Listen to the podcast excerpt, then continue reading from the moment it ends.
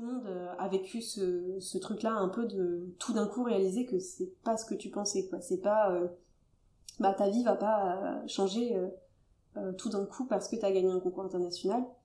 Et puis, ce qui est encore plus parlant, c'est la, dépression qui peut suivre un concours international quand tu l'as gagné en fait et qui concerne à peu près 100% des gagnants de concours internationaux de harpe en tout cas euh, dépression bon je mets des guillemets parce que euh, je parle pas de dépression grave mais je sais que en tout cas la, plupart des gens ont fait une, une, bonne grosse déprime en rentrant quoi. De plusieurs mois. Parce que euh, t'as vraiment euh, toute cette énergie positive qui retombe. Tu sais plus trop quitter euh, ce que tu veux faire.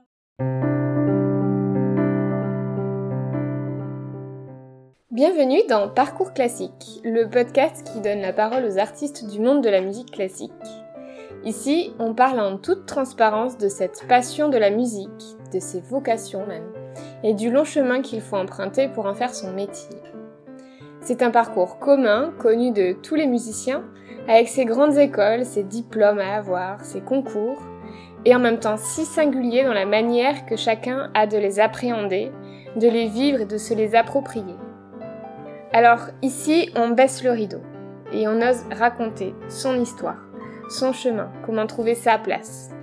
On parle de persévérance, de foi en soi, en sa passion, de difficultés, d'épreuves, de renoncement parfois, de joie aussi, de frissons, de partage, d'inspiration, bref, de tout ce qui constitue le parcours du musicien. Ce podcast est un appel à écouter dans notre fort intérieur cette petite voix qui nous guide chacun à suivre notre propre chemin. Pour ce nouvel épisode, Parcours classique donne la parole à Mélanie, harpiste. Elle a récemment gagné le célèbre concours international de Bloomington, THE concours de harpe si je puis dire. Elle a accepté de partager son parcours et de parler de tout ce qui s'est caché derrière cette grande réussite de ce qui l'a poussée à se lancer dans cette aventure, et le mot est juste, de sa longue préparation, de comment elle s'est sentie durant les épreuves, de ce qui s'est passé aussi quand elle a gagné et de tout ce qu'elle n'avait pas pu anticiper qui a chamboulé sa vie. Elle nous parle de confiance en soi, d'intuition, oui, toujours cette fameuse petite voix intérieure, de cette pression aussi qui l'accompagne chaque jour depuis qu'elle porte cette victoire, et de comment elle l'aborde et apprend à la gérer pour rester alignée avec ce qui compte profondément pour elle. Bref, le backstage de tout ce qui se cache derrière les lumières de la scène. J'espère que vous apprécierez cet épisode. Bonne écoute. Salut Mélanie Salut Sophie Ça va? Oui, super bien et toi? Bah ouais, ça va, merci. Euh, c'est trop cool de pouvoir euh, faire cette interview avec toi, pouvoir euh, parler, partager ton parcours. merci d'avoir accepté. Ben non, merci beaucoup à toi pour l'invitation et je trouve ça très atypique comme démarche et très intéressant. Voilà, donc je te remercie d'avoir pensé à moi. Trop cool. Ben oui, en fait, euh, j'ai pensé à toi assez rapidement. Je, dès que je pense à une personne, je note sur un cahier, donc j'ai une liste euh, longue comme le bras. Et c'est marrant parce qu'on s'est recroisés là il y a quelques semaines. T'as joué en soliste avec le Capitole, avec l'Orchestre National du Capitole. Et euh, moi, je te voyais de loin, mais je me disais, oulala, euh, je vais la laisser dans sa bulle, euh, pas trop. Et c'est toi qui es venu vers moi euh, pour me dire bonjour et me demander des nouvelles depuis l'OFJ. Ça faisait genre, euh, je sais pas, une éternité, six ans facile quand on s'était pas parlé. Et ça m'a vachement touchée. Et, et puis il y a un mot qui m'a fait tilt aussi quand on a brièvement échangé. Je me souviens, du coup il y a pas si longtemps, tu m'as dit, t'as raison de suivre ton intuition. Et ça m'a fait un peu tilt en fait, et j'ai gardé ça. Et euh, avec une espèce de, de, une espèce de confiance euh, inébranlable, euh, je me suis dit, je sais pas pourquoi, mais je sens que voilà, un épisode avec Mélanie, c'est cool. en tout cas, c'est un grand plaisir. Trop chouette. Alors pour les auditeurs qui te te connaissent pas forcément, est-ce que tu peux nous dire un peu d'où tu viens et comment tu as été amenée à faire de la musique et plus particulièrement de la harpe? Eh bien, moi, je suis originaire de Toulouse, comme euh, toute la mafia euh, qu'on peut rencontrer euh, à Paris et même à l'OFJ. Hein, il y a une grande majorité de Toulousains. donc, je suis originaire de là-bas et j'ai grandi dans une famille de musiciens. Donc, c'est comme ça que j'ai été introduite à la musique et plus particulièrement à l'harpe parce que mes parents m'ont laissé le choix et je pense que c'est en écoutant Sherazade de Rimsky-Korsakov que j'ai eu un, gros coup de cœur. Mais toute petite, hein, j'avais 5-6 ans. Et euh, pour m'endormir le soir, mes parents me mettaient Sherazade et, et j'ai demandé mais c'est quoi cet instrument avec ce timbre magique? Et ils m'ont dit bah c'est de la harpe. Et euh, c'est ce jour-là que j'ai demandé à faire ça, même si eux n'étaient pas forcément favorables, euh, puisque c'est quand même pas l'instrument le plus pratique. Donc voilà. Mais euh, aujourd'hui, je regrette pas, même si euh, c'est vrai que bon, ils espéraient que je ferais plutôt un instrument transportable. Ouais, je vois. Et tes parents, du coup, sont, sont du milieu, sont musiciens? Oui, oui, oui, ils sont flûtistes tous les deux. Mon, père est flûte solo de l'Orchestre national du Capitole. Et ma mère, elle est euh, flûte, solo de l'Orchestre de Pau et prof au Conservatoire de Pau. Voilà. Et ma sœur est altiste, elle est à l'Orchestre national de France. Donc vraiment une famille complètement musicienne. T'as baigné dedans, quoi. J'ai baigné dedans, voilà. Euh, voilà, donc euh, de Toulouse. Et puis euh, j'ai fait donc la première partie de mes études au CRR de Toulouse. Et puis ensuite, je suis très rapidement montée à Paris faire le parcours un peu classique, puisque c'est le titre du podcast. voilà, le parcours classique avec CRR de Paris, puis après CNSM de Paris. D'accord. Euh, comment ça s'est passé euh, pour toi, du coup, euh, dans ce parcours d'études, dans ces écoles, d'un point de vue pas forcément pratique, mais plutôt intérieure. Tu t'es senti comment dans tes études? Alors, il y a eu des moments difficiles forcément, hein, tout, tout du long, parce que je suis toujours tombée sur des profs super, super compétents, mais super exigeants. Et donc, comment je me suis sentie? Ben, j'ai toujours adoré ça, de, de A à Z. Euh, surtout, je me souviens quand j'étais quand j'étais enfant, euh, chaque cours de harpe c'était euh, bah, c'était des feux d'artifice dans ma tête parce que j'étais trop contente d'y aller et tout ça, mais j'en repartais tout le temps en pleurant, donc c'était un peu c'était vraiment les, les, montagnes russes parce qu'il y avait beaucoup d'envie et en même temps tellement tellement d'exigences de la part du conservatoire et de ma prof et de de mon environnement que voilà il y avait un peu cette dualité en fait, à la fois beaucoup de plaisir et beaucoup de d'angoisse parce qu'on a envie de faire bien euh, dès le plus jeune âge, on a vraiment envie de faire euh, du mieux possible. Donc ça a été un peu comme ça tout du long. Après, c'est encore monté d'un cran au CRR de Paris parce que là l'exigence était encore plus haute. et puis finalement, bizarrement, c'est au CNSM que j'ai appris à lâcher. Parce que justement, je crois que j'avais fait le plus gros du travail avant. Et j'avais j'avais créé toute ma technique et j'avais un peu ouais, créer les fondations de mon jeu. Et quand je suis rentrée au CNSM de Paris, j'ai appris à plutôt euh, lâcher du lest et, et me concentrer sur ce que je voulais raconter en musique. Donc l'expressivité, enfin ce que j'avais envie de dire et pourquoi je faisais ça. Et ça, je le dois beaucoup à ma prof euh, de, du CNSM, Isabelle Moretti, qui, elle, est quelqu'un de très connecté, euh, de très... bah, très à l'écoute de ses, de ses émotions et des émotions de ses élèves et qui, qui a très vite senti justement que peut-être cette hyper exigence que j'avais eue envers moi-même et que mon entourage avait eu un petit peu aussi, euh, c'était bien de, la relâcher un petit peu pour me permettre de m'exprimer. Donc euh, voilà, globalement. Mais dans tous les cas, je considère que j'ai eu quand même un parcours un peu royal parce que j'ai pas eu un seul prof qui m'a qui m'a cassé ou, ou fait du mal. J'ai vraiment, euh, je suis tombée que sur les bonnes personnes et je suis extrêmement reconnaissante pour tout ce travail fait avec avec mes trois profs en fait. Hmm.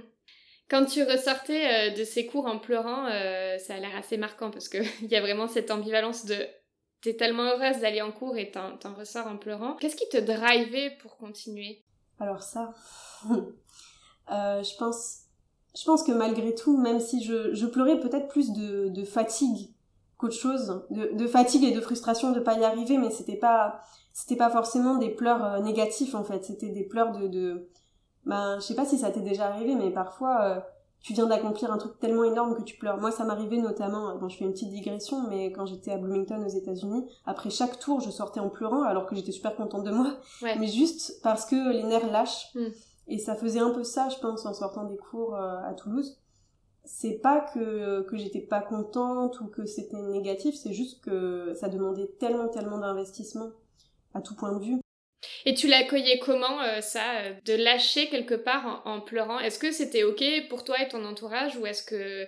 Euh, parce que parfois on a du mal à vivre ce genre d'émotions pour nous-mêmes. comment t'accueillais cette manière de lâcher prise? Ben, je pense que j'ai de la chance parce que je suis entourée d'une famille qui accueille beaucoup les émotions et donc c'était pas mal perçu. Après, c'est vrai que, bon, parfois ça inquiétait un peu pas forcément mes parents, mais je me souviens que d'autres parents d'élèves parfois assistaient à mes cours et trouvaient que ma prof était très dure. Et c'est vrai qu'elle est, très dure, il faut le reconnaître. Et, euh, et parfois, ça, ça choquait les gens de me voir, moi, euh, euh, ressortir en pleurant. Enfin, ils étaient, ils étaient plus malheureux pour moi que, que moi ou que ma famille. Parce que de l'extérieur, ça pouvait choquer un peu. Alors qu'en fait, de l'intérieur, finalement, c'était... Je pense qu'il y avait un hyper investissement, en fait. C'était... mes émotions étaient équivalentes à, la force de, ma passion, en fait. Donc... ce qui m'a drivé, je pense, oui, c'est le fait de, ressortir en me disant, bah, la prochaine fois, je veux y arriver encore mieux. Peu importe si là tout de suite c'est un peu dur, euh, je voilà.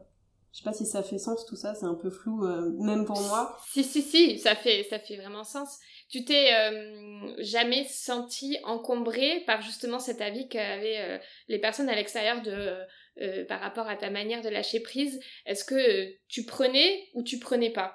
Ou est-ce que tu avais même peut-être même pas forcément conscience mais bah c'est ça, j'avais pas conscience pardon. Je pense que j'étais dans ma bulle et en fait c'est seulement plus tard que j'ai que j'ai eu des retours de personnes de cette époque-là qui m'ont revu et qui m'ont dit c'est fou euh, le parcours que t'as fait. Je me souviens encore des fois où tu pleurais euh, en faisant des glissés, tout ça, parce que les glissés ça fait mal aux doigts. et euh, et donc le fait de, de, revoir des gens des années après et qui soient encore un peu traumatisés de certains trucs que moi j'ai oubliés, ben ça m'a ça m'a fait réaliser que oui à cette époque-là j'étais tellement à fond, j'étais tellement dans mon truc que je, je me rendais pas compte de de ce qui se passait autour et du fait que ça pouvait choquer un peu. Euh. Oui, je trouve ça hyper intéressant euh, parce que d'un point de vue extérieur, ça pouvait choquer, mais toi à l'intérieur, c'était ce qui te permettait de lâcher prise et de garder une forme de fluidité, de que les choses ne se cristallisent pas, que peut-être la frustration ne se cristallise pas en toi. Donc c'est marrant de voir comme euh, le retour extérieur peut, peut être tellement à l'inverse de, de ce qui est nécessaire pour nous. Notre corps, finalement, il sait ce qui est bon pour nous, quoi. Tu vois quand tu me dis que, que, que c'était ta manière de lâcher, que c'était peut-être même pas vraiment conscient. Euh, ok. Euh, mais t'as évoqué le concours euh, Bloomington et c'était euh, un des sujets que j'avais envie de, de discuter avec toi. Euh, baisser un peu le rideau et voir ce qui s'est passé derrière. Parce qu'on a eu, nous, de l'extérieur, ces belles photos, tu t'es sur, sur ces photos, sur ces retours d'images, t'es juste mais tellement lumineuse, on sent que t'es à ta place quoi. Mais toi, voilà, comment tu l'as vécu euh, de l'intérieur en étant euh, juste le personnage principal de cette histoire? Déjà, comment t'as été amené à faire ce concours? Alors, je me souviens très bien, ça remonte à il y a vraiment longtemps. Euh, en fait, quand je suis rentrée au CNSM, mes deux profs, enfin la prof et l'assistante, ont fait quelque chose que je trouve formidable elles ont organisé des entretiens avec chacun des élèves, y compris ceux qui étaient déjà là, mais, des entretiens encore plus longs avec les, nouveaux élèves, pour savoir ce qu'on comptait faire pendant nos études, quels étaient nos goûts, nos ambitions, nos envies. Et elles m'ont demandé si je voulais faire des concours internationaux. Et là, j'ai répondu oui. Elles m'ont demandé pourquoi. Et euh, je me souviens très bien à cette époque-là, parce que quand elles m'ont posé la question, euh, c'est comme si la réponse était sortie de moi-même toute seule, sans que j'y ai vraiment réfléchi en fait. Et là, je leur ai dit, mais j'ai juste envie de de me, pousser à fond en fait, de voir jusqu'où je peux aller. C'est pas du tout euh, par euh, par vanité ou par euh, enfin c'est pas de l'ambition. J'ai pas envie de gagner un concours international. J'ai juste envie de voir jusqu'où moi ça peut me mener, jusqu'où je peux porter mon jeu.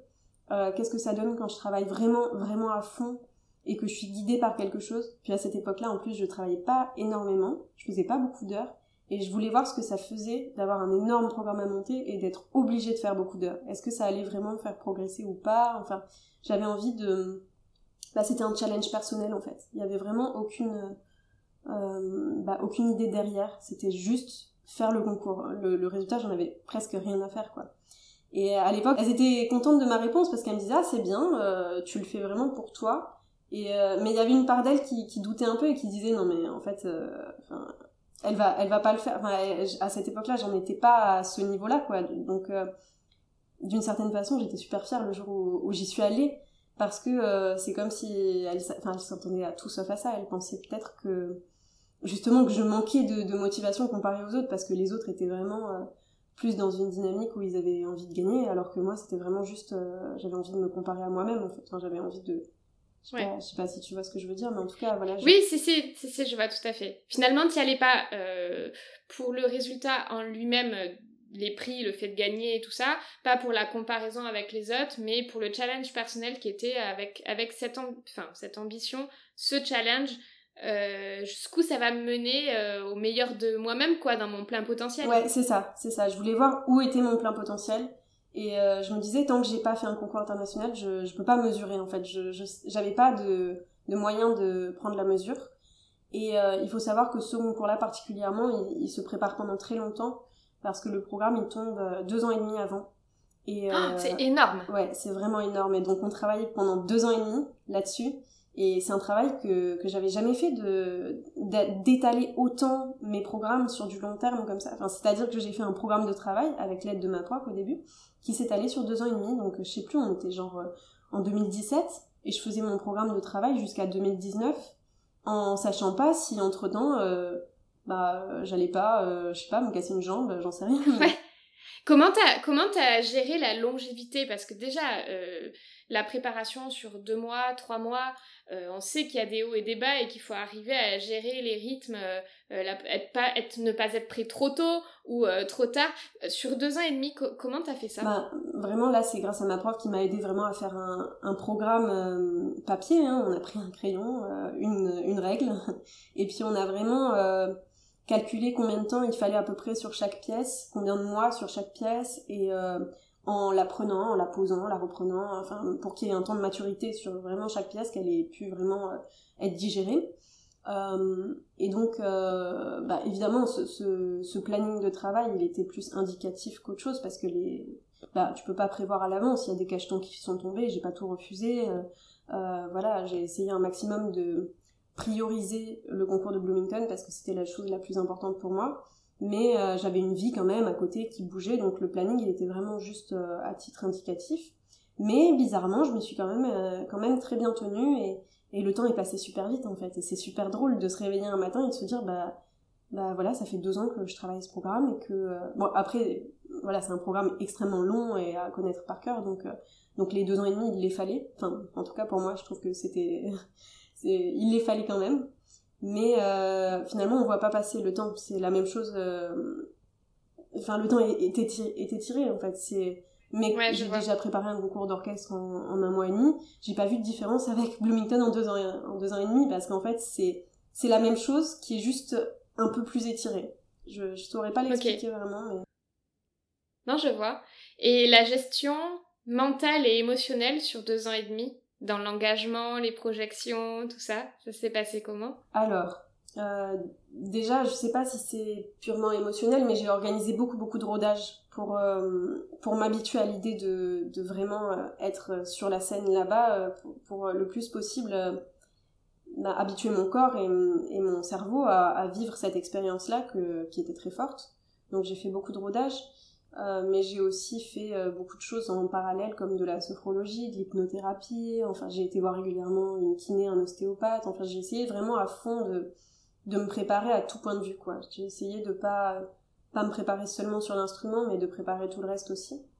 Oui, il y a eu un rythme de vie organisé de manière à, à rester euh, dans une ligne conductrice. Oui, c'est ça. Et puis ça a été facile ou difficile à tenir Parce que c'est une forme d'exigence quand même. Oui, oui, oui. Est-ce que ça a été fluide pour toi de suivre cette hygiène-là pendant deux ans et demi? En fait, ça te porte. Vraiment, je vais pas mentir, euh, la préparation, c'était... Euh, enfin, vraiment, c'était facile. c'était facile. Le plus dur, c'est après le concours. Enfin, on va y venir.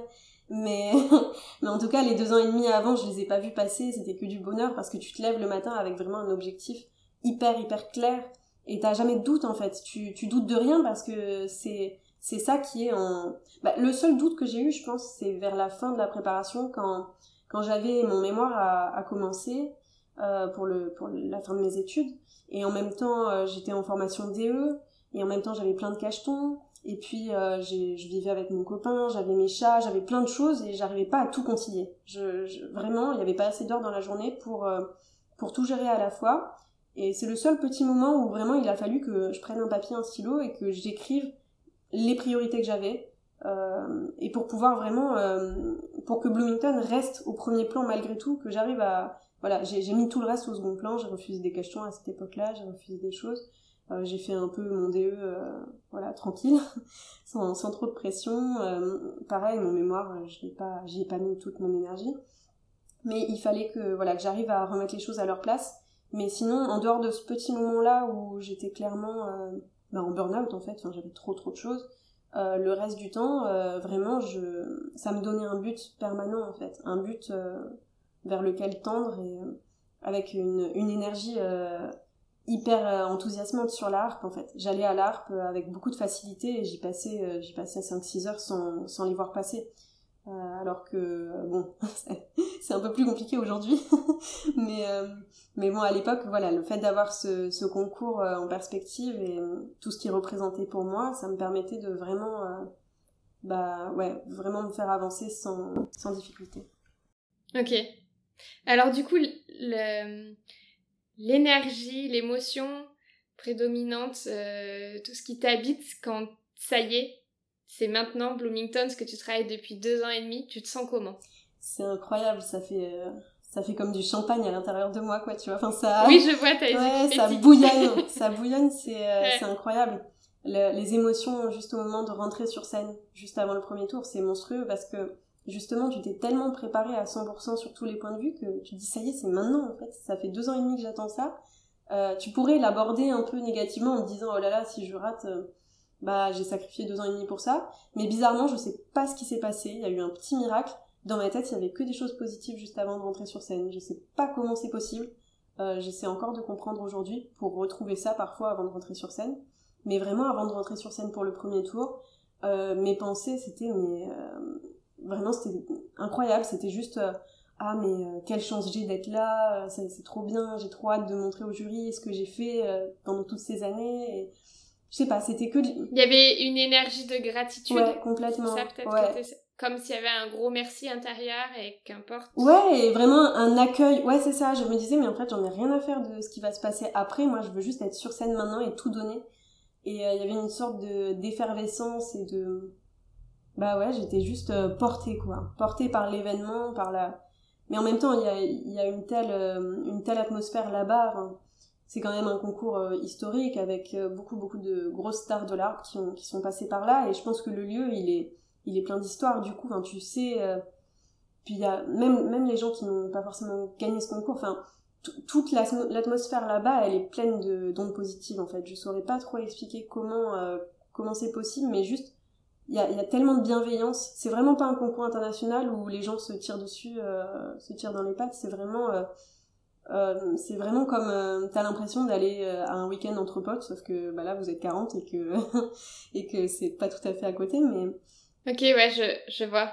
Du coup, ça t'a permis, quand tu parles, parce que j'aime bien toujours garder le lien avec le début, quelle est l'énergie qui a amené à faire ça? Toi, c'était de t'auto-challenger quelque part, en quand t'as mis les pieds là-bas, les circonstances ont pas fait que t'es rentré dans une concurrence euh, malsaine ou quoi, t'as pu rester focus euh, sur ton auto-challenge Ouais, complètement, c'est ça en fait. Tu t'es pas senti parasité euh... Bah, il y a peut-être eu vraiment deux mini-trucs pendant le concours où, bon, les, les gens m'ont un peu saoulé, mais, mais bon, c'était vraiment minime. Euh, et t'as su les, et t'as pu les gérer, tu t'es senti armée pour euh, tout de suite recadrer intérieurement? Oui, bah il y avait, il y avait une petite rage au fond de moi de d'y arriver quand même malgré tout. Bah, l'ambition est née quand même au bout d'un moment, tu vois, même si à la base c'est pas ça qui m'a poussée. Euh, j'ai bien senti que j'étais prête et que j'avais la possibilité de faire un truc de fou et donc du coup euh, bah, les rares fois où on m'a mal parlé là-bas, parce que c'est vrai qu'il y a une fille qui m'a, qui m'a un peu agressée euh, juste avant que je passe mon deuxième tour, elle m'a viré de ma salle de chauffe euh, hyper brutalement et tout. Et il y a une part de moi qui a pris ça un petit peu avec le sourire en mode bah oui mais tu vas voir cocotte, tu vas pas passer un tour et moi voilà quoi.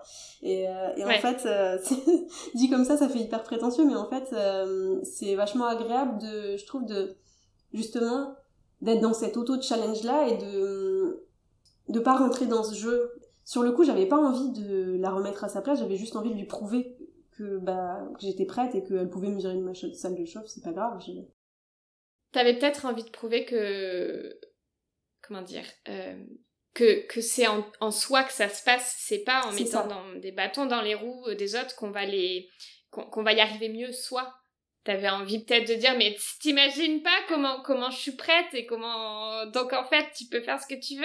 Euh, moi je suis prête, je sais que c'est exactement ça. Bah, c'est génial que tu sois là et que tu saches euh, mettre des mots sur ce que moi j'arrive pas à verbaliser. ah, mais je...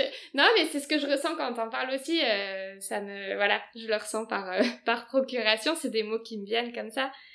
Euh, ok, donc énergie de gratitude énorme et tu l'as gardé tout le long du concours Non, alors les deux premiers tours, j'étais euh, hyper bien euh, parce que justement j'étais là sans, sans attente et juste pour le plaisir de jouer mes programmes que j'adorais et que je voilà que je pensais maîtriser et tout ça. Donc les deux premiers tours, j'étais là juste pour pour jouer, comme si c'était des concerts.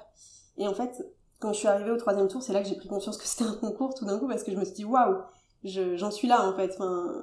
En fait, euh, Et donc là, qu'est-ce qui se passe en toi? Est-ce que qu'est-ce qui il y a quoi comme émotion? Ça fait quoi dans ton Là, il y a eu des choses difficiles et négatives euh, dans le sens où euh, là, j'ai commencé à avoir peur du jugement de l'autre, alors que c'était pas le cas pendant les deux premiers tours. Enfin, les deux premiers tours, j'étais là vraiment juste pour pour prendre du plaisir. Et en fait, arrivé au troisième tour et en finale, bah déjà, il faut se dire que tous les autres tous les autres candidats qui n'ont pas passé les tours, ils viennent t'écouter et ils viennent généralement avec peu de bienveillance parce qu'ils sont un peu dégoûtés de pas être là à ta place. Et donc du coup euh, euh, ça je l'ai un peu ressenti.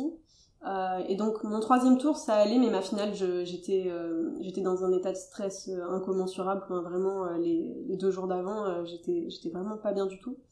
Et ouais je, dirais que j'ai abordé ça avec beaucoup moins de, de positivité. Et que d'ailleurs j'en ai ressenti le résultat sur sur mon jeu en fait sur la qualité de mon interprétation je sens bien que les deux premiers tours où j'avais beaucoup moins d'attentes et j'étais beaucoup moins dans la comparaison aux autres, euh, j'étais dans bah, j'étais au top de ma forme sur l'instrument parce que j'avais vraiment aucune attente alors que les deux tours suivants comme j'étais dans cette comparaison euh, j'avais du mal à vraiment euh, être dans la musique. J'étais plus dans, dans le jugement de moi-même en fait.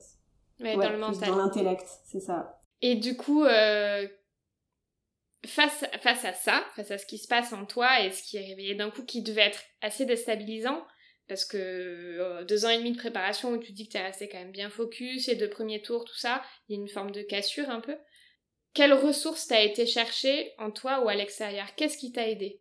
Bah là justement, tu vois, juste avant la finale, euh, quelques heures avant, j'ai pris mon téléphone, j'ai appelé euh, mon hypnothérapeute en fait, qui est quelqu'un d'adorable, et qui m'avait dit si t'as besoin à Bloomington, tu peux m'appeler à n'importe quelle heure.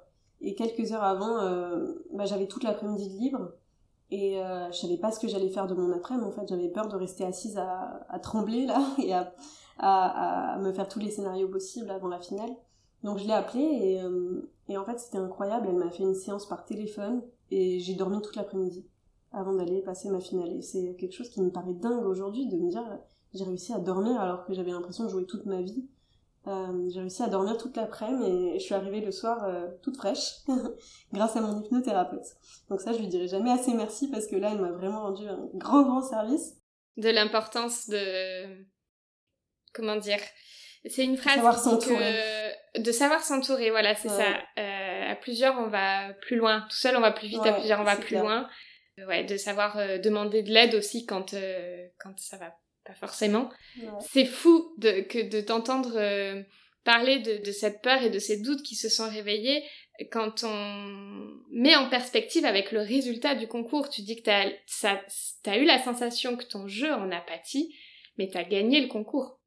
Oui, alors, euh, je pense que je suis arrivée avec un tel degré de préparation que même si j'étais pas au top de ma forme ce jour-là, euh, voilà, j'ai fait le job.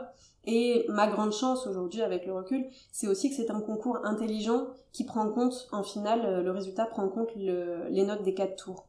Donc en fait, euh, j'avais un peu déglingué euh, les deux premiers tours, donc même en étant, à mon avis, pas la meilleure en finale et pas la meilleure au troisième tour, ça a rééquilibré. Et ça, je trouve ça très bien que ce concours, il, il compte comme ça, parce que effectivement, c'est plus la...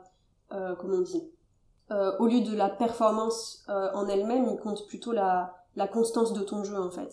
Il, voilà, il prête plutôt attention euh, au fait que tu sois capable de donner quatre belles performances plutôt que juste une qui va tout, dégommer en finale. Oui, je vois. Et c'est, enfin, sans émettre de jugement, ça me semble intelligent comme manière de d'appréhender les choses parce que finalement c'est un concours international, euh, plutôt euh, bah, sur des répertoires solistes. Donc, qu'est-ce qu'on demande à un soliste international? Quelque part, c'est une forme de constance. Il y a, tu vas, dis-moi si mhm. je me trompe, mais c'est un des challenges du soliste international que de rester dans cette constance euh, qui, qui, permet de, de, se projeter loin et de durer en fait dans le métier. Bien sûr. Donc c'est c'est chouette qu'il y ait ce critère-là. Euh. C'est ça. Ben, en fait, un concours international, c'est plutôt un marathon. Euh, je vois comparé à un concours d'orchestre où ça se passe généralement tout sur une journée ou sur deux jours. Là, le concours il durait quand même dix jours. Euh, avec des tours qui sont très longs. Hein. Le, troisième tour c'était 45 minutes, la finale c'était 45 minutes. Euh, le deuxième tour aussi 45 minutes. Finalement, il y a que le premier, qui faisait entre guillemets que une demi-heure. Mais euh, tout mis bout à bout, ça fait beaucoup de musique et, beaucoup d'heures à, tenir. Puis ouais, le mental, il faut qu'il tienne sur 10 jours. C'est plutôt un marathon qu'un sprint en fait. Donc, je trouve ça bien justement qu'ils prennent en, en considération bah, le fait que t'es très bien joué au premier tour euh, jusqu'en finale, quoi. Enfin, et pas seulement en finale. Donc ça, ça a été un peu ma grande chance, je pense, euh, vis-à-vis du fait que j'étais très stressée au, au, troisième tour et à la finale, c'est que ben, je pense que bon, mes performances étaient bonnes, mais que surtout, j'avais la chance de pouvoir compter sur les, les deux prestations d'avant aussi. Voilà, donc il y, y, a eu un peu ça, et puis après, bon, je pense qu'on n'est jamais non plus 100% objectif sur soi-même, et que voilà, je sais pas trop ce qui s'est passé pour les jurys, je sais pas trop, euh, je sais pas quelle était vraiment euh, la qualité de, de, mes interprétations de, de, la finale et du troisième tour. Je sais juste que moi, je me suis sentie moins bien sur scène, mais parfois, euh, tu peux avoir un mauvais ressenti et que l'extérieur est un bon et inversement. Donc, c'est intéressant de quelque part ça vient défaire un peu cette idée que un soliste ou quelqu'un qui a le tempérament pour l'être c'est quelqu'un qui est toujours bien sur scène. Oui. pas forcément. Mais par contre, c'est quelqu'un qui est peut-être pas forcément toujours bien sur scène, mais qui pour le coup a une forme de constance euh, dans le résultat instrumental. Mhm. Bah ouais, moi, moi je crois que cette image du soliste toujours bien sur scène, c'est... Bah maintenant que je le vis, je pense que c'est un mythe. Je pense qu'il y en a, hein, il y en a, j'en connais, et euh, je les admire euh, énormément pour ça, mais je pense qu'ils sont quand même une minorité et que, que globalement... Et ça n'empêche pas d'être euh, d'être d'être bien et de pouvoir l'être. Non ça n'empêche pas, forcément avoir des voilà ça, ça n'empêche pas. Oui puis en fait je pense que dans tout métier mais souvent la musique on voit ça comme un comme un autre monde hein, mais dans tout métier t'as des bons jours et des mauvais jours en fait. Et donc c'est c'est normal euh, même là sur scène d'avoir des bons jours et des mauvais jours. C'est c'est juste que finalement est-ce que ta force elle enfin ta force ou la force euh, intérieure ce serait pas cette capacité à pouvoir accueillir c'est bon comme c'est jours moins bons, tout en ayant travaillé derrière euh, une base tellement solide instrumentalement, mm.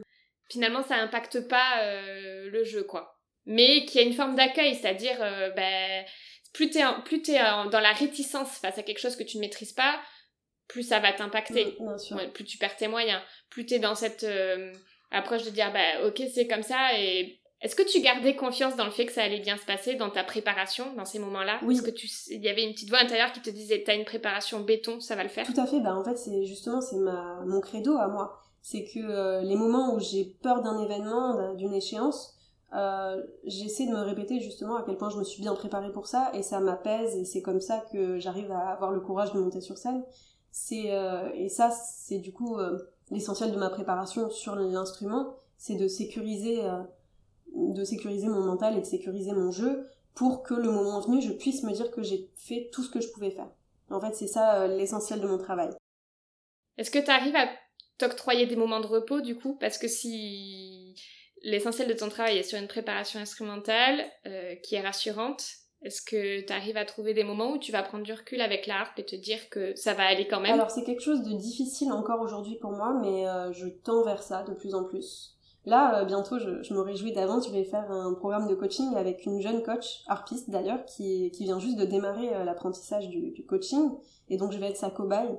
Et euh, justement, c'est un sujet que j'aimerais beaucoup aborder avec elle, le fait de savoir décrocher sans perdre confiance. Parce que souvent, on se dit que si on touche pas l'instrument de jour, on saura plus jouer de, de l'harpe ou du violon ou que sais-je, mais tu vois, on a l'impression qu'on va tout perdre, alors qu'au fond, tout ça, c'est des croyances limitantes, en fait. C'est juste et en fait, malheureusement, tu te prédestines un peu quand tu vas reprendre l'instrument, à...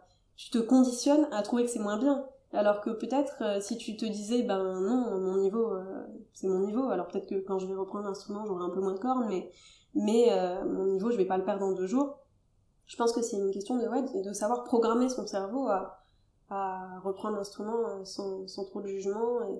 Et, et peut-être aussi que quand on s'octroie ces moments de repos, il y a quelque chose de recharge, rechargeant énergétiquement parlant qui fait ah, que, tu vois, dans l'énergie un peu parfois insouciante d'aller euh, vers les choses sans, sans trop d'enjeux extérieurs, mais plutôt sur le challenge personnel, euh, de prendre du temps de repos, ça peut permettre aussi de reconnecter à ça. Bien sûr, bien sûr. Et d'ailleurs, ma prof m'a tout de suite dit au tout début de la préparation de Bloomington, elle m'a dit fais attention, il va falloir que tu prennes des petites pauses quand même. Déjà, essaie de prendre au moins un jour par semaine où tu lâches complètement. Et euh, c'est vrai que pendant... L'instrument et la tête. Les deux. Les, deux. Et euh... T'arrivais à lâcher la tête Ouais, à cette époque-là, j'arrivais très bien. Euh... Bon. Et aujourd'hui Aujourd'hui, c'est plus compliqué. Mais en fait, justement, j'étais dans une telle euh, intensité de préparation que... Euh, comment expliquer? Tu vois, c'est comme si tu vas courir et que tu donnes tout ce que t'as. Euh, au moment où t'arrêtes de courir, t'as plus l'énergie de penser en fait. C'est super agréable d'ailleurs. Ton cerveau, il est complètement en pause parce que t'as tout donné. Et en fait, bah, c'est un peu pareil quand tu quand t'es dans une préparation aussi intense, et eh ben tu travailles du lundi au samedi avec tellement tellement d'intensité que le dimanche tu lâches sans même t'en rendre compte. Enfin, c'est vraiment euh, automatique. Euh, tu vois, tu vides la corbeille. enfin, c'est c'est ouais, ouais, je vois, euh, je vois très très bien. Et en fait, c'était hyper naturel. Et je pense que si aujourd'hui j'ai un peu plus de mal à lâcher, c'est parce que de pas avoir euh, cette carotte là, d'avoir un concours, une échéance si importante, je travaille moins à plein régime et donc du coup, c'est plus étalé, c'est plus diffus et c'est plus difficile de lâcher parce que c'est moins intense en fait. Euh, donc ouais, c'est ça, c'est ça, c'est pas. Oui, le, le dosage est plus, ouais, plus ça. flou, ouais, c'est c'est ok. Tu vois, je pense que si je travaillais 5-6 heures par jour aujourd'hui, j'aurais moins de difficultés à lâcher le dimanche parce que en plus de ça, je me dirais bah j'ai assez travaillé le reste de la semaine. Alors qu'aujourd'hui, euh, j'arrive pas à lâcher parce que je me dis ah, mais je travaille pas assez, nanana. Enfin, voilà, oui, oui, je vois. Tu vois. Ok. Qu'est-ce qui se passe quand tu apprends que tu gagnes? Comment tu te sens? Et comment se passent les jours suivants aussi? Parce que deux ans et demi de préparation, j'imagine que le lâcher prise après, il est... Euh, ouais. Trois petits points. alors, ça fait plusieurs questions en une du coup. Mais... Ouais, euh, exactement. Alors, quand j'apprends que je gagne, c'est incroyable parce que je m'étais préparée à tout sauf à ça. En fait, euh, justement, tiens, je voulais dire un petit truc, mais je m'étais préparée beaucoup plus à échouer qu'à gagner parce que j'avais tellement tellement peur de l'échec et tellement peur de me prendre euh, un mur en pleine tronche que euh, je m'étais psychologiquement préparée à l'échec pour euh, pour réussir à me relever parce que j'avais tellement peur peur peur de de m'effondrer de, de me sentir tellement mal après que voilà dans l'avion pour te dire à l'aller dans l'avion pour Indianapolis je lisais les vertus de l'échec de Charles Pépin. Et donc je lisais ça en prévoyance du moment où j'allais rater le premier tour quoi euh, c'est un peu triste d'un point de vue de, comment je me projetais dessus, mais bon, je pense que ça me rassurait de me dire euh, en cas de problème, je suis prête. Mais donc je m'étais pas du tout préparée à gagner. Donc déjà quand j'ai appris que j'étais au troisième tour, euh, c'était incroyable.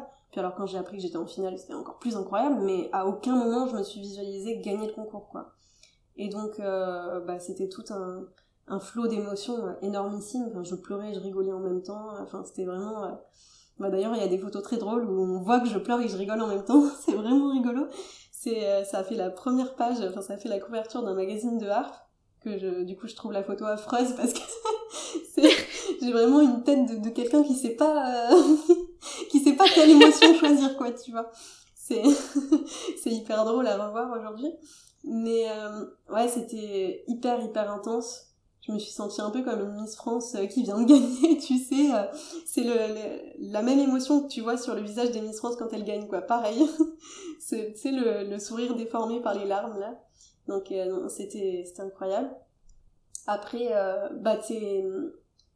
En fait, ça fait un peu l'ascenseur émotionnel parce que tout d'un coup, tu te sens... Bah, tu te sens sur un petit nuage, tu te sens hyper enfin tu te sens mis sur un piédestal par tout le, le monde qui t'entoure. Enfin j'avais une famille d'accueil qui, qui m'avait euh, euh, prise chez eux pendant le concours et qui était euh, qui était super heureux pour moi et euh, qui m'ont félicité toute la soirée. Et, puis des journalistes enfin j'ai fait plein d'interviews euh, enfin tout d'un coup t'es projeté comme ça sous le feu des projecteurs.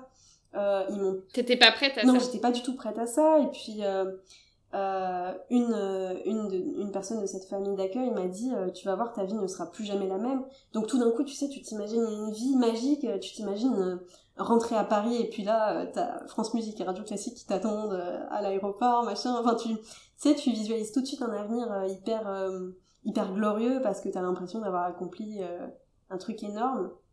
Et puis en fait bah c'était un peu euh, la retombée était un petit peu dure.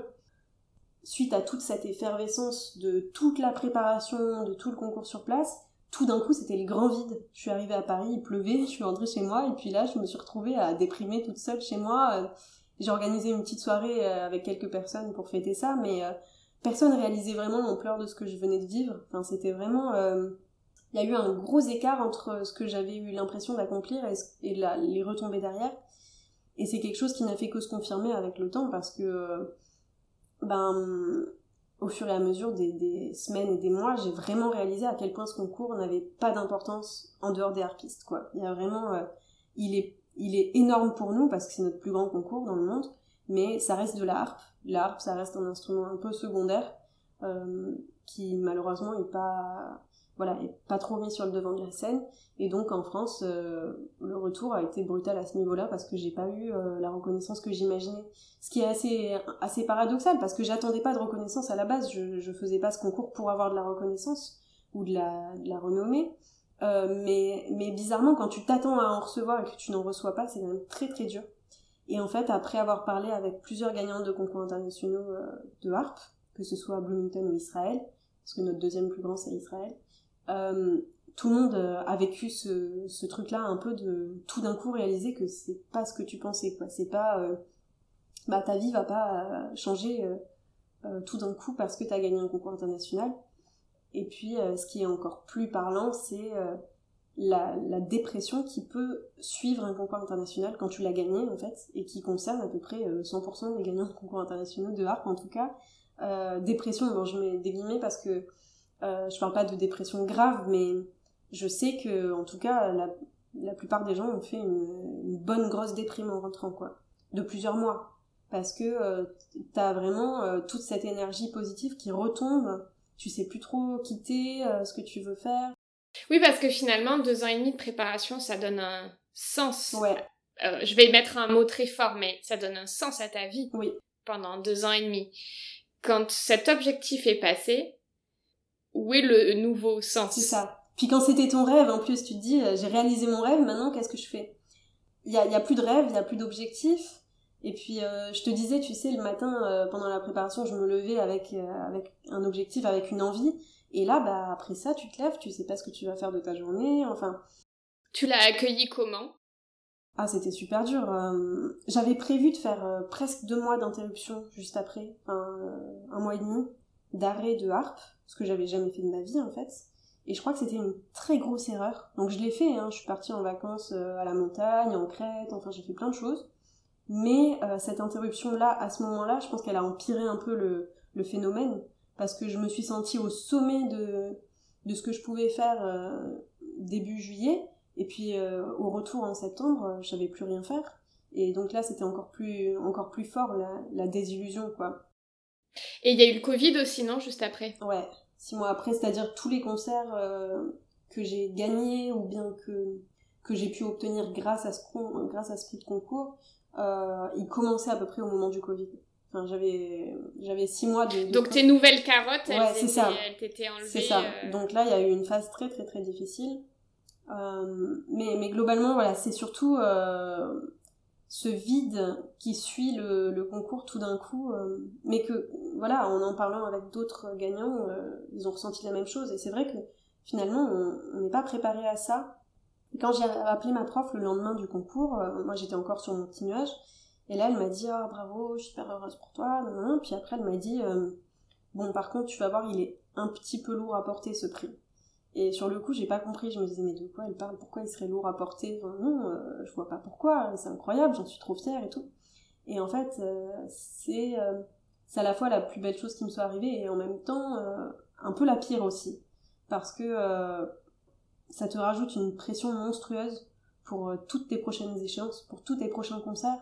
Tu vas devoir porter ce prix, quoi. C'est-à-dire, t'arrives et les gens t'attendent attendent à un certain degré de, de qualité et, et d'excellence d'excellence et tu te, tu te mets une pression supplémentaire qu'il n'y avait pas avant.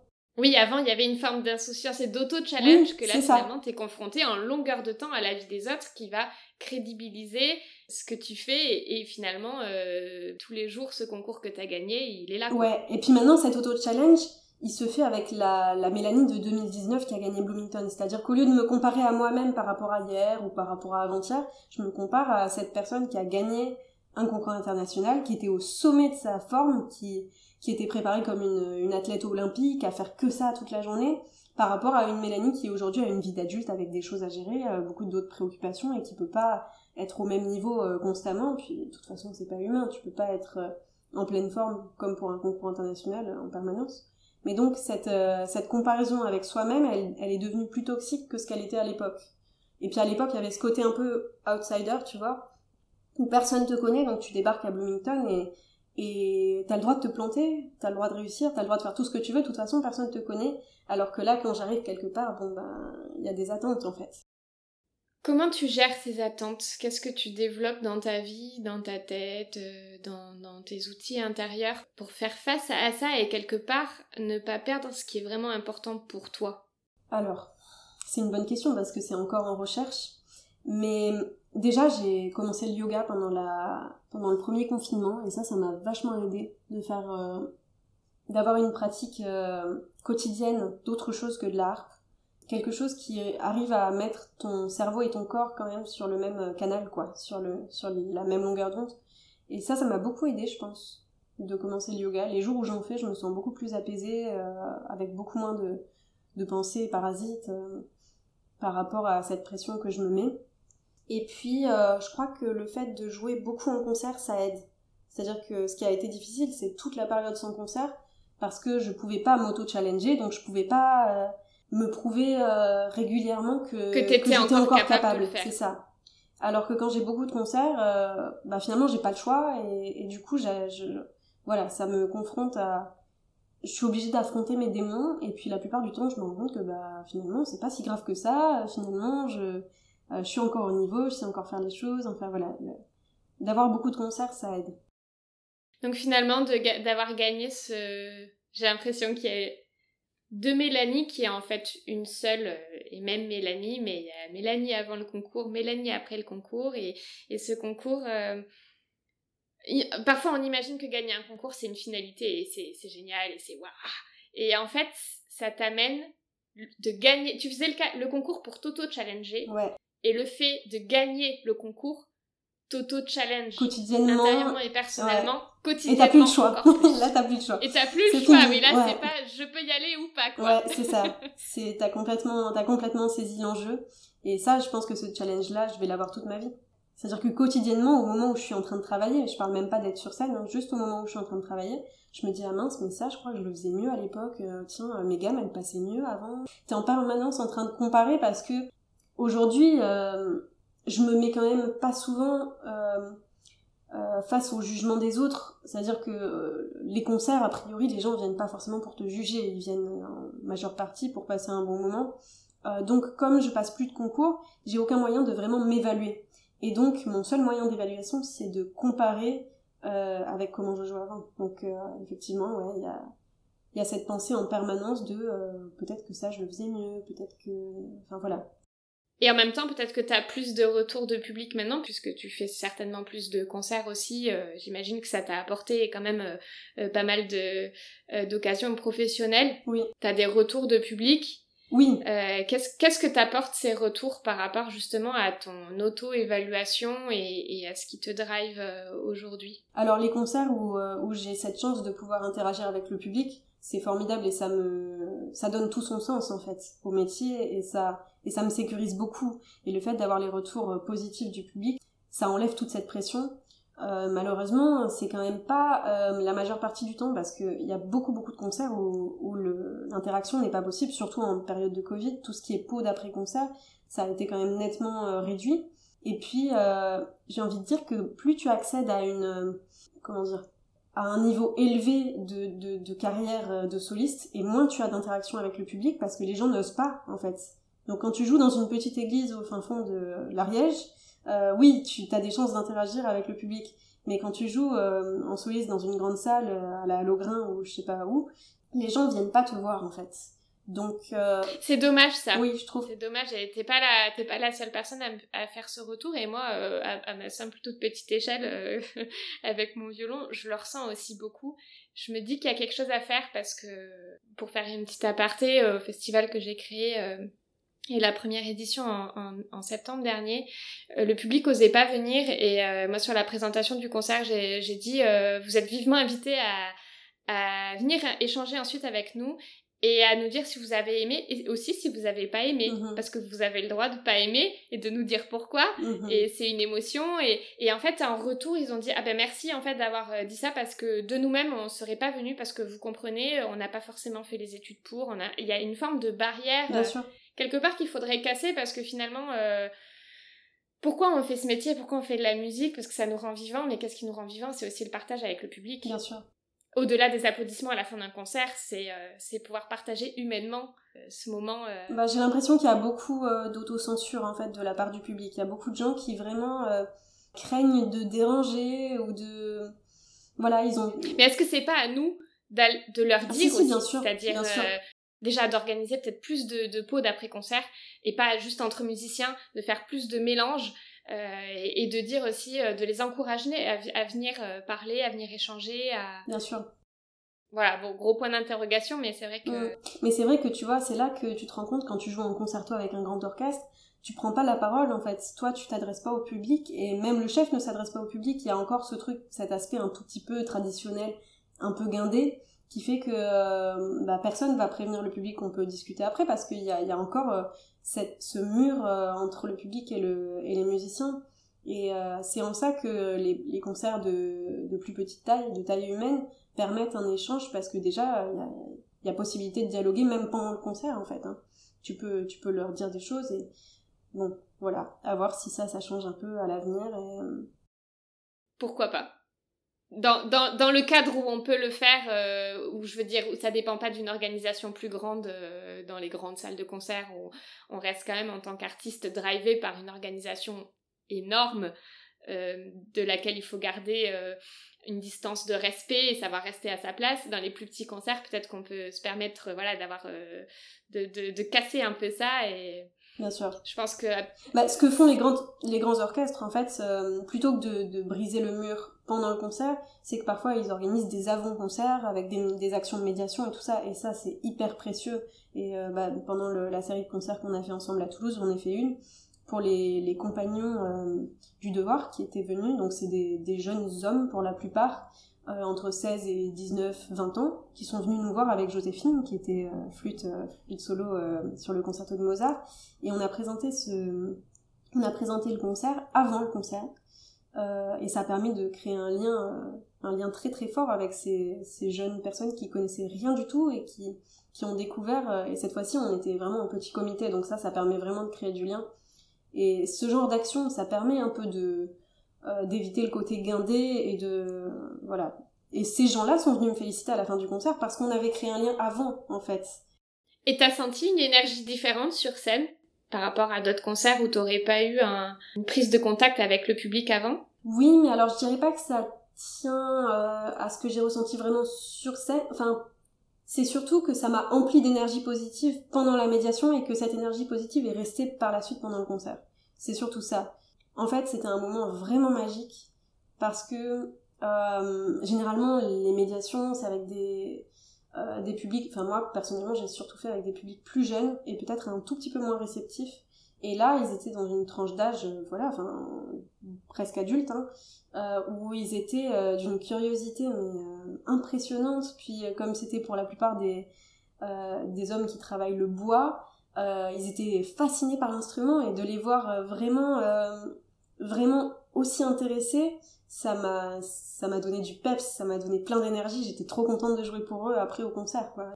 On n'arrivait plus à, à, partir de cette médiation, ils avaient tellement tellement de questions et ils se regroupaient, ils se rapprochaient de plus en plus de l'art, c'est comme s'ils allaient l'absorber quoi.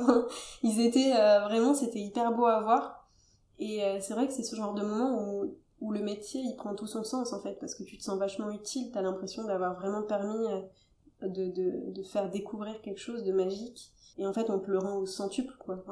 le, retour de ces gens-là, enfin, ça vaut tout l'or du monde, quoi. Mais c'était, c'était quelque chose d'important d'ailleurs que je voulais te dire euh, par rapport à tous ces doutes qui sont arrivés après le concours. Parce que euh, tu m'as demandé un peu qu'est-ce qui m'avait permis de, de rebondir.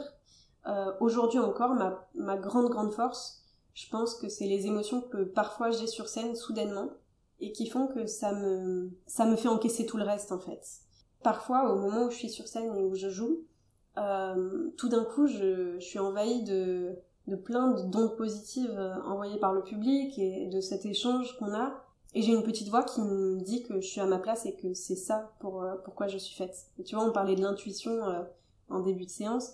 bah c'est ça, il y a comme une intuition qui me dit bah continue. Donc même si c'est hyper hyper dur et qu'encore aujourd'hui j'ai des doutes presque quotidiennement et c'est c'est un métier qui est immensément plus difficile que ce que j'imaginais euh, il y a encore et toujours cette voix qui me répète sans cesse que c'est ce pourquoi je suis faite et que je suis à ma place. Et, et ça, euh, bah, s'il n'y avait pas ça, j'aurais arrêté depuis longtemps en fait. C'est vraiment euh, une petite voix rassurante. Et puis il y a, y a, encore et toujours toutes ces émotions partagées qui sont juste magnifiques et que, que je retrouverai pas dans un autre métier en fait. Donc même s'il y a tout plein de négatifs et quand on je pense quand on fait la balance, il y a sûrement beaucoup plus de négatif que le positif, mais le positif est tellement fort en fait que bon, ça, ça vaut la peine quoi. Ouais, je vois. Euh, allez, une euh, pas la dernière, mais euh, parce que la dernière question c'est une petite question surprise, mais on va dire l'avant-dernière. En off, tu me parlais quand je t'ai proposé de, je t'ai dit, est-ce qu'il y a quelque chose que t'aimerais, un sujet que t'aimerais aborder ou quelque chose qui te vient en tête comme ça naturellement? Euh, tu m'as parlé de l'excès de confiance, de ce retour que tu as parfois euh, eu, que tu dégageais trop de confiance ou une forme d'excès de, confiance comment euh, comment t'as accueilli euh, ces retours? Alors du coup ces retours-là tu les as eu avant le concours euh, à Bloomington. C'est peut-être bien de mettre quand même un, un, contexte. et puis tu les as eu en, alors c'est un peu ça peut paraître un peu stigmatisant, mais tu les as reçus en France dans un cadre de concours français. Alors en fait presque deux ans avant Bloomington j'ai fait le concours Bélan et j'ai vu ça comme comme un entraînement en fait pour Bloomington. Et en fait, la majeure partie du jury voulait me donner le, prix d'honneur. J'ai eu le premier prix. Euh, le prix d'honneur, euh, c'est encore au-dessus selon ce concours. C'est un truc un petit peu particulier qui n'existe pas ailleurs. Et euh, c'est seulement avec le prix d'honneur, par exemple, que tu gagnes de l'argent. Et il y a une personne dans le jury qui s'est opposée à ce prix d'honneur. Tous les harpistes présents dans le jury voulaient me le donner. Et cette personne-là, je, crois qu'elle n'était ni harpiste ni même musicienne. En tout cas, elle avait un rôle important dans le concours. Et euh, elle n'a pas voulu me le donner. Et quand j'ai demandé la justification, elle m'a dit que en rentrant sur scène, je lui avais donné l'impression d'avoir trop de confiance en moi et de ouais de, de, dégager quelque chose de suffisant. Ouais. Et que ça l'avait gênée, qu'elle avait pas envie de me donner le prix d'honneur parce que euh, ça, ça l'avait gênée euh, d'un point de vue de ma personnalité. Comment t'as accueilli ça? Est-ce que ça t'a touché dans ta confiance en toi Ça m'a fait de la peine parce que jusqu'à cette époque-là, je recevais souvent le commentaire inverse. Enfin, ça m'était arrivé euh, quand j'avais tenté le CNSM pour la première fois, parce que je suis, suis rentrée qu'au bout de la deuxième. Euh, la première fois, on m'a dit que j'avais un jeu un peu trop fluet et que moi-même j'étais un peu trop fluette. Je prenais pas ma place en fait. Voilà, je prenais pas ma place et là on me faisait le commentaire complètement inverse.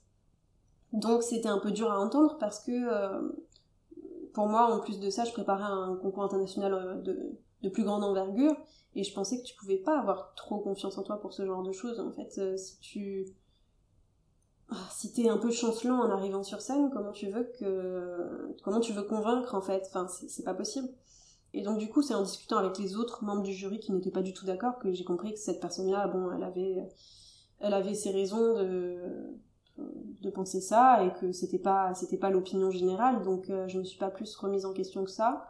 T'as pris du recul et tu t'es tu t'es dit que t'allais pas le prendre personnellement, que t'allais pas donner du pouvoir à cette euh, remarque, du pouvoir pour euh, une remise en question très profonde et déstabilisante. Non, non, non, ça m'a pas plus que ça déstabilisé. Je me suis juste dit qu'on faisait quand même un métier un peu de merde où on est sans arrêt soumis au jugement des autres et qu'on est ballotté en fait entre tout est son contraire, quoi. Un, un jour, on va te dire que t'as pas assez confiance, le lendemain, un peu trop.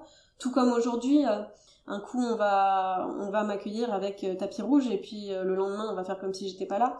Enfin, on est sans arrêt, notre, notre petit ego de musicien, il est sans arrêt ballotté entre les opinions des uns et des autres. Et en fait, il faut se blinder, quoi. Enfin, je me rends compte aujourd'hui, il faut vraiment que, faut vraiment être complètement imperméable à ça et avoir euh, sa propre opinion de soi-même qui soit qui soit solide. Je dis pas qu'il faut être euh, qu'il faut être prétentieux et euh, et se considérer au-dessus de tout ça, c'est pas ça, c'est juste que si on se laisse entamer par la moindre réflexion des uns et des autres, on est ben, on est blessé sans arrêt en fait. Hein.